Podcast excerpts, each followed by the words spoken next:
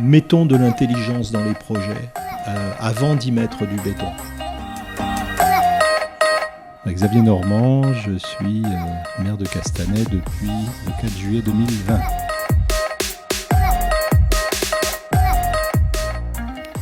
Dans le premier épisode de notre podcast consacré au projet d'habitat participatif habité autrement porté par la mairie de Castanet, le groupe des chalets et Ostalada, nous nous sommes interrogés sur ce que pouvait recouvrir la notion de participation dans l'habitat. Aujourd'hui, on continue à suivre l'évolution du projet Habiter autrement, qui, euh, je vous le rappelle, devrait voir le jour à Castanet en 2023. Et nous sommes allés solliciter Xavier Normand, maire de Castanet-Tolosan. Il nous explique pourquoi l'habitat participatif lui semble une bonne opportunité pour une collectivité comme Castanet.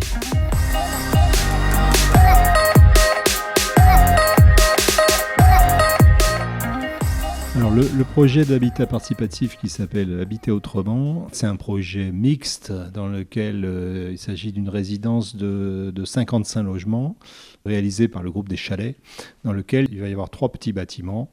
Et donc il y a un des bâtiments qui va être dédié à un projet d'habitat participatif. Donc 25 logements sur les 55. À côté de ça, comme on est sur un collectif, euh, on a quand même l'obligation de 30% de logement social, euh, puisqu'on est au-dessus de 2000 m2 de superficie. Donc il y aura par ailleurs une, petite vingtaine de logements locatifs sociaux, etc., dans la résidence. Donc c'est un ensemble plus large dans lequel il y a un bâtiment dédié à l'habitat participatif. En quoi il sera participatif? D'abord dans le fait que les, futurs habitants vont être connus euh, avant, euh, pendant, la, pendant le processus de conception du bâtiment. Donc euh, ils seront engagés dans, un, dans un processus qui va être animé par Ostalada, qui donc est le, le prestataire des chalets pour cette, pour cette partie-là.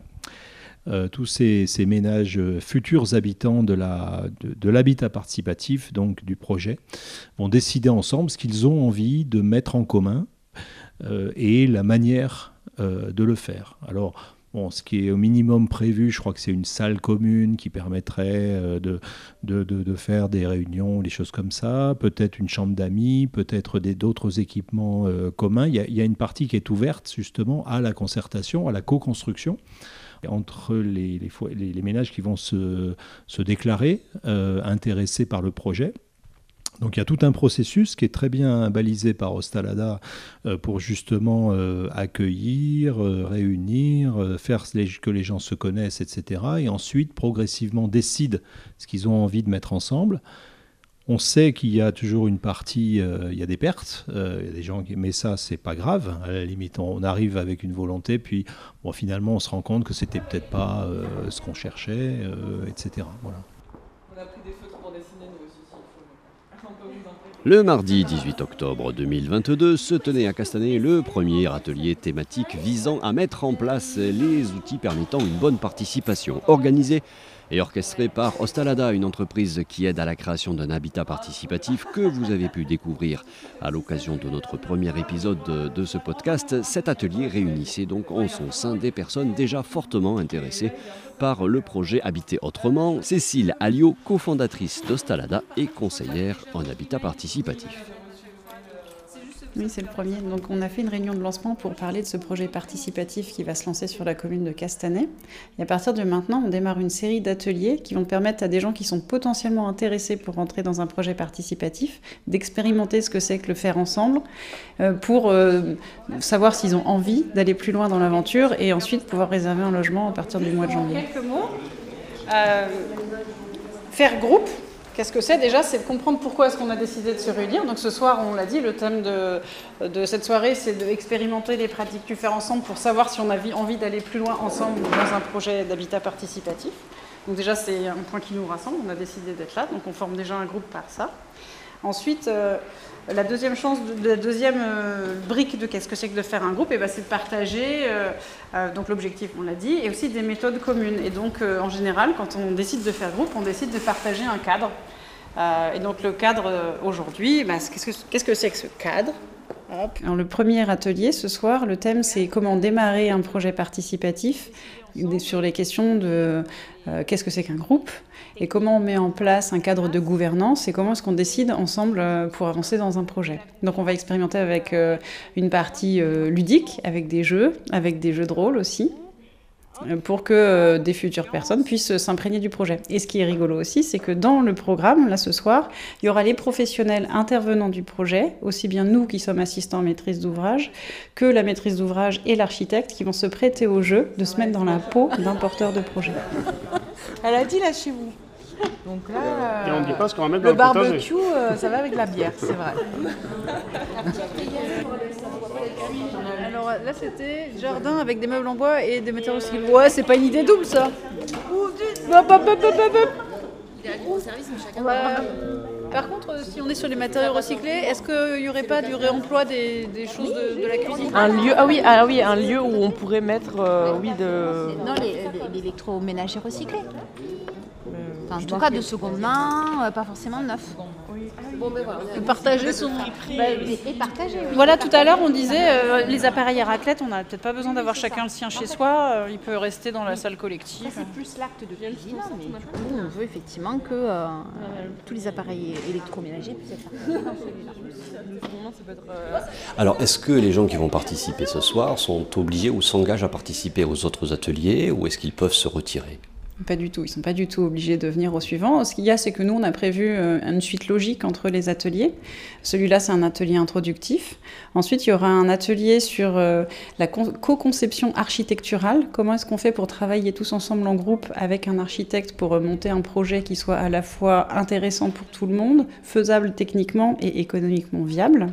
Ensuite, il y aura un troisième atelier sur euh, les montages juridiques et les faisabilités financières euh, de l'opération. Et on terminera par euh, un atelier de conclusion qui va être, maintenant qu'on a un peu effleuré le sujet sur un scope à 360, eh bien, quelles sont les valeurs qu'on a envie de donner dans ce projet, quelle est la vision pour le groupe?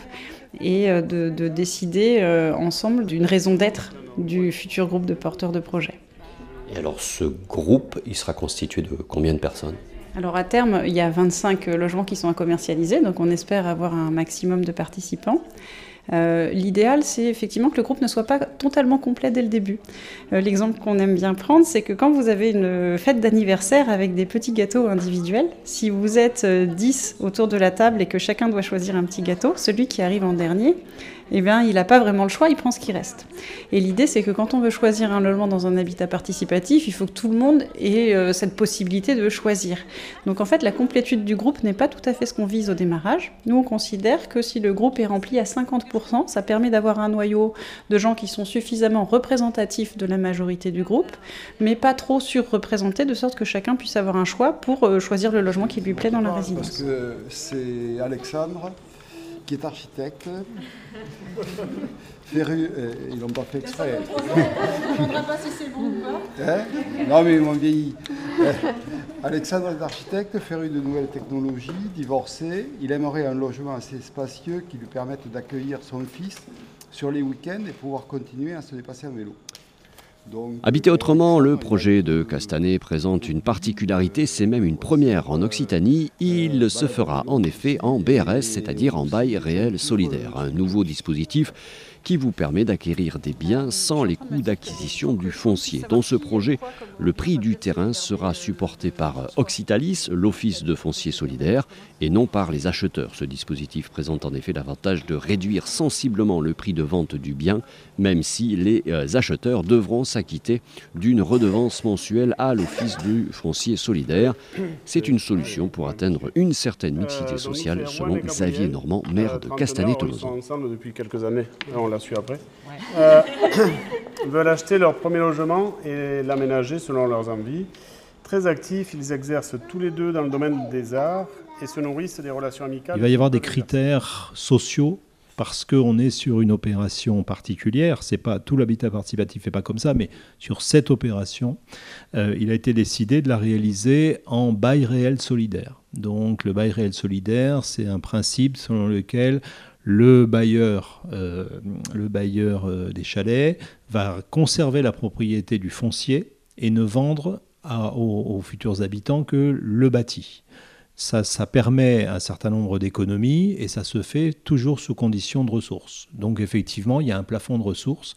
Donc ce seront des, des personnes de classe moyenne en dessous d'un certain plafond de ressources. Euh, ça, c'est un premier, un premier critère. Mais évidemment, il y a un deuxième critère qui est plus, qui est plus souple, qui est le souhait, l'envie de faire, l'envie d'être dans une dynamique collective, euh, ce qui en même temps présente des avantages, puis peut-être aussi pour certaines personnes ne sont pas faites pour ça. Donc, euh, donc voilà. Et on espère, on espère aller euh, nourrir à travers ça un, esprit de, dans lequel il y a un peu de mélange, de mélange social, de mélange entre les générations. Alors moi, moi je, connais l'habitat participatif euh, depuis assez longtemps. J'ai travaillé à la ville de Grenoble euh, où justement on essayait de, pousser ce genre de choses. J'ai visité différents, euh, différents endroits, y compris à Strasbourg, etc. Le, par exemple, l'intergénérationnel, un truc qui marche très bien. Qu'est-ce qui vous a séduit dans l'habitat participatif Qu'est-ce qui fait que euh, vous avez euh, soutenu un, tel projet? Il y a plusieurs aspects. Il y a déjà un premier, moi je me souviens avoir visité euh, au Vidaillan à Balma, une opération qui a été réalisée avec, avec l'appui de la, de la Fairville notamment. et ce qui était très intéressant, c'est qu'ils avaient eu des habitants, des futurs habitants d'un nouveau quartier, ils les connaissaient déjà. et donc ils avaient pu travailler à l'aménagement de l'espace public, à la préparation des choses, etc., avec ces gens-là. Si on compare avec une opération classique, bah, nous, si on cherche les futurs habitants d'une opération qui va être livrée, on n'en sait rien. On sait un petit peu pour le logement social, mais ça représente toujours que 20-30% maximum. Tout le reste, c'est euh, tout le reste, c'est libre. Ça veut dire que dès le début, ce sont des gens qui sont déjà investis dans la vie de la commune, en fait alors, non, dans la vie de la commune et dans, le, et dans la vie du voisinage. Euh, si on, donc, typiquement, là, on se pose la question si les futurs habitants ont envie de lancer un jardin partagé, eh bien, à proximité immédiate du, du site de, de, Habiter Autrement, on a des terrains municipaux qu'on peut leur mettre à disposition. Bon ben, ils, seront, euh, ils pourront peut-être commencer déjà à investir une, une future façon d'habiter la ville et le quartier avant même encore d'avoir pris, euh, d'avoir pris possession de leur logement. Euh, la deuxième chose, c'est quand même de fournir de l'habitat à coût maîtrisé. Parce qu'en gros, dans nos, communes euh, périurbaines, voilà, ce qu'on va constater le plus souvent, c'est de l'habitat social très bien balisé, mais qui a toutes ces règles à travers les commissions d'attribution, etc., et qui sont justifiées. Et puis, de l'autre côté, l'habitat privé est libre. Mais entre les deux, un, grand écart.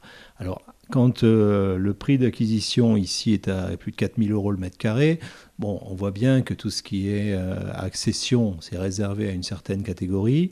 Et entre les deux, bah, qu'est-ce qu'on va avoir? Beaucoup, ce qui a été euh, le cas, mais de manière archi-dominante à Castanet, du locatif privé avec des, des systèmes de défiscalisation type loi Pinel. Ça sûrement un, intérêt à la marge mais quand on fait des résidences entières sur ce principe, bah, on voit arriver des gens euh, qui sont de passage, euh, qui sont locataires pour quelques années, en attendant de pouvoir atterrir quelque part. Des gens qui s'investissent peu dans la commune, qui s'investissent peu même dans le voisinage, qui peut-être ne euh, bah, sont, voilà, sont pas vraiment sur un projet de vie d'installation. Alors que dans l'habitat participatif, c'est presque le contraire. C'est-à-dire qu'on va, il y, a une charge affective dès le début, on s'engage dans quelque chose, on choisit ses voisins, on, on décide ensemble des choses communes. Bon, bah voilà, ça c'est tout de suite autre chose. Euh, donc l'idée c'est qu'à partir de maintenant, donc euh, toutes ces personnes euh, vont apprendre à, à, se connaître et à décider ensemble pour créer un projet d'habitat participatif. Donc ça, c'est le futur projet. Chacun des cubes, en fait, ça représente une thématique sur laquelle il va falloir arbitrer. Et l'idée, c'est que euh, à chaque sujet, on va faire un tour de parole où chacun va pouvoir se positionner en fonction du choix qu'aura fait son personnage, et on va essayer de décider tous ensemble quel est le meilleur choix pour le groupe en essayant d'utiliser euh, les techniques euh, qu'on a vues avant de prise de décision. Donc, on va passer à travers cinq sujets à arbitrer, et l'objectif, c'est de tester les cinq qu'on a là pour voir ce qui est le plus efficace. Il y a un enjeu très important pour nous de, de rendre qualitatif le logement collectif. Parce qu'en gros, dans nos communes, ce qu'on fait, on oppose le logement individuel, le logement collectif. Le logement individuel, c'est pour les gens qui ont les moyens et c'est tout ce que tout le monde souhaite. Le logement collectif, c'est soit pour les pauvres, soit pour les vieux, soit pour les... Il y a, comme ça une espèce de stigmatisation. Euh, et en fait, euh, ben, c'est absolument pas une fatalité. Le logement collectif peut être de très grande qualité. Euh, et ben, finalement, il est, d'autant meilleur qu'on connaît mieux ses voisins, on partage des choses, on, peut, on se rend service, etc. Et ça, le logement participatif aide un petit peu au lancement de cette démarche-là. Dans le participatif, on a un plus peut-être sur le, lien à l'espace public, espace privé. À, Castanet, c'est assez caractéristique. Les premiers collectifs qui ont été faits dans le quartier des Ormes, euh, chaque immeuble euh, a une entrée qui donne sur l'espace public. Et tout le reste, et, donc les, petits euh, immeubles sont, sont au milieu d'un espace qui est partagé avec l'ensemble des citoyens de la commune. Dans les résidences plus récentes, on a eu cette mode des résidences fermées, euh, avec euh, une enceinte, avec des codes pour rentrer, avec des zones privatives, etc., qui sont euh, très pauvre en termes de, qualité d'espace public, de ou partagé. En gros, vous voyez pas tellement d'enfants jouer dehors, vous voyez pas tellement, vous voyez juste des parkings et des pelouses. L'objectif, c'est le minimum de, coûts de fonctionnement euh, et tout ça. Bon, c'est quand même un peu triste tout ça. Alors, le participatif, c'est entre les deux, c'est-à-dire qu'effectivement, ça va rester un espace privé, mais privé collectif et collectif avec euh, un vrai souci de faire ensemble et pas seulement de confier la gestion à un syndic qu'on va évaluer en fonction de moins il est cher, mieux c'est. Quoi. Bon, euh, quand on fait ça, c'est, on, tire tout vers le bas. Alors que là, on tire vers le haut l'usage de, cette, de ces espaces partagés entre, entre les habitants. Donc ça, ça va être un vrai, un vrai défi. Là, on est sur euh, un peu plus de 4000 mètres carrés.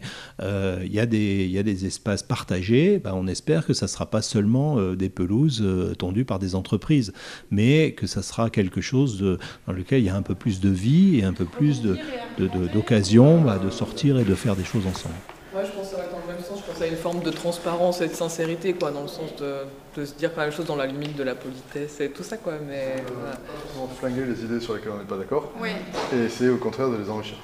Ok. Donc, euh... Tirer le meilleur d'eux Ouais. Ouais. bonifier, les bonifier les idées. Et c'est ce que vous disiez Je crois que c'était la même chose, mais c'était pas exactement la même chose. Ouais, bah, je disais une forme de transparence et de sincérité, mais ça a été aussi évoqué dans l'idée de co-responsabilité. C'est l'idée de se, se dire les choses euh, assez franchement. Quoi. Voilà. Oui, le fait d'oser dire, bah, moi ça ne me correspond pas ou ça ne va pas, et finalement, voilà, je ne suis pas en phase avec ça, mais c'est pas pour autant qu'il ne faut pas le faire. S'affirmer, j'aurais tendance à dire que ça va avec oser, non? Pour le moment, on en est à essayer d'améliorer euh, un modèle qui, euh, qui, a été très pauvre ces dernières années avec en gros, je disais, le, locatif privé, système, le loi Pinel, etc., une espèce de standardisation. Euh, les gens qui investissent pour, euh, pour ça ne sont pas les gens qui vont habiter demain. Euh, bon. Il y a un rapport qui a été fait l'an dernier par, par un certain nombre d'experts de l'État sur la qualité du logement.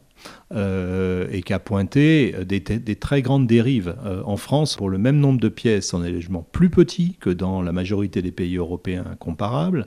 On a des logements de, de, mauvaise qualité dans l'ensemble, etc. Alors qu'au même moment, on vous fait dans des beaux salons de l'immobilier la super résidence à la mode, etc. Non, c'est, on fait des choses qui sont sympas sur papier glacé et qui ne sont pas agréables à habiter. Donc ça, c'est, un vrai, c'est une vraie difficulté. Donc déjà, euh, lutter contre ça, travailler vraiment la qualité, euh, la qualité d'habitation, etc. Typiquement dans l'habitat participatif, là, euh, pour le, cas qui nous intéresse, si les plans ne, conviennent pas aux futurs habitants, ben, ils ne viendront pas, ils signeront pas. Personne viendra et, le, promoteur, enfin le bailleur, les chalets, ils vont se retrouver à dire bah tiens, on a, on a un projet qui se vend pas. Bon bah dommage. Alors que s'ils avaient fait un truc standard qui vendent à des investisseurs, bon bah en gros ça se vend dans les salons avec à coup d'avantages fiscaux quoi. Donc voilà, c'est vraiment ce renversement de perspective. Les écologistes, on nous dit, euh, vous êtes forcément pour la densité, puisque vous êtes contre l'artificialisation. Oui, on est peut-être pour la densité, mais pas pour la densité euh, purement mathématique, euh, d'empiler les gens dans des cubes. En termes de qualité de vie, ça n'a pas de sens. Donc on est pour la densité appréciée, la densité agréable, tout ce qui fait qu'on oublie la densité. Et je pense que là, si tous les systèmes qui permettent aux gens de s'impliquer dans la conception de leur espace vital, euh, est absolument essentiel. Donc nous, on l'a vu sur euh, ben, la, co-construction, la conception de, places de village ou autre, euh, ben, on a du monde qui vient, qui est très attentif, qui a plein d'idées, etc. Ben, faisons la même chose à l'échelle de chaque résidence, à l'échelle de chaque petit morceau de ville. Pour nous, c'est un, défi qui, démarre en parallèle, c'est la révision générale du PLU. Et sur le PLU, on ne va pas du tout simplifier la question en disant où est-ce qu'on construit, où est-ce qu'on construit pas. On va dire qu'est-ce qu'on a envie de construire, comment est-ce qu'on va dans du qualitatif? Mettons de l'intelligence dans les projets euh, avant d'y mettre du béton. Une fausse idée que euh, mettre de l'intelligence, prendre des bons architectes, faire de la vraie concertation, de la maîtrise d'usage, etc., ce serait un surcoût. Et en fait, c'est le contraire c'est un moyen de viser juste. Euh, je sais pas, une résidence dans laquelle vous avez pensé à ce que les, coursives de circulation soient euh, avec un éclairage naturel, eh bien ça va éviter qu'on appuie sur un bouton pour, avoir, pour allumer, euh, ou, même qu'on ait un détecteur de mouvement, et que même quand on rentre à 14 heures chez soi, ben, on est dans un couloir sombre avec des, avec des, avec des LED. Quoi. La plupart des endroits vraiment chouettes, où on se dit, tiens, voilà, il y a de... Souvent c'est la conjonction entre des très bons concepteurs, donc des, des, architectes qui sont là pour ça, mais qui ont été un peu titillés euh, par des maîtres d'ouvrage inspirés et qui ont, se sont mis à la place des futurs habitants, ou même, encore mieux, ont associé les futurs habitants à la conception. Donc de l'intelligence partout, tout le temps, avant de couler du béton. Voilà, c'était Xavier Normand, maire de Castanet-Tolosan. Merci à lui ainsi qu'à euh, l'équipe d'Ostalada. Ce podcast se termine. Je vous laisse avec la suite des programmes de Radio de l'ERS.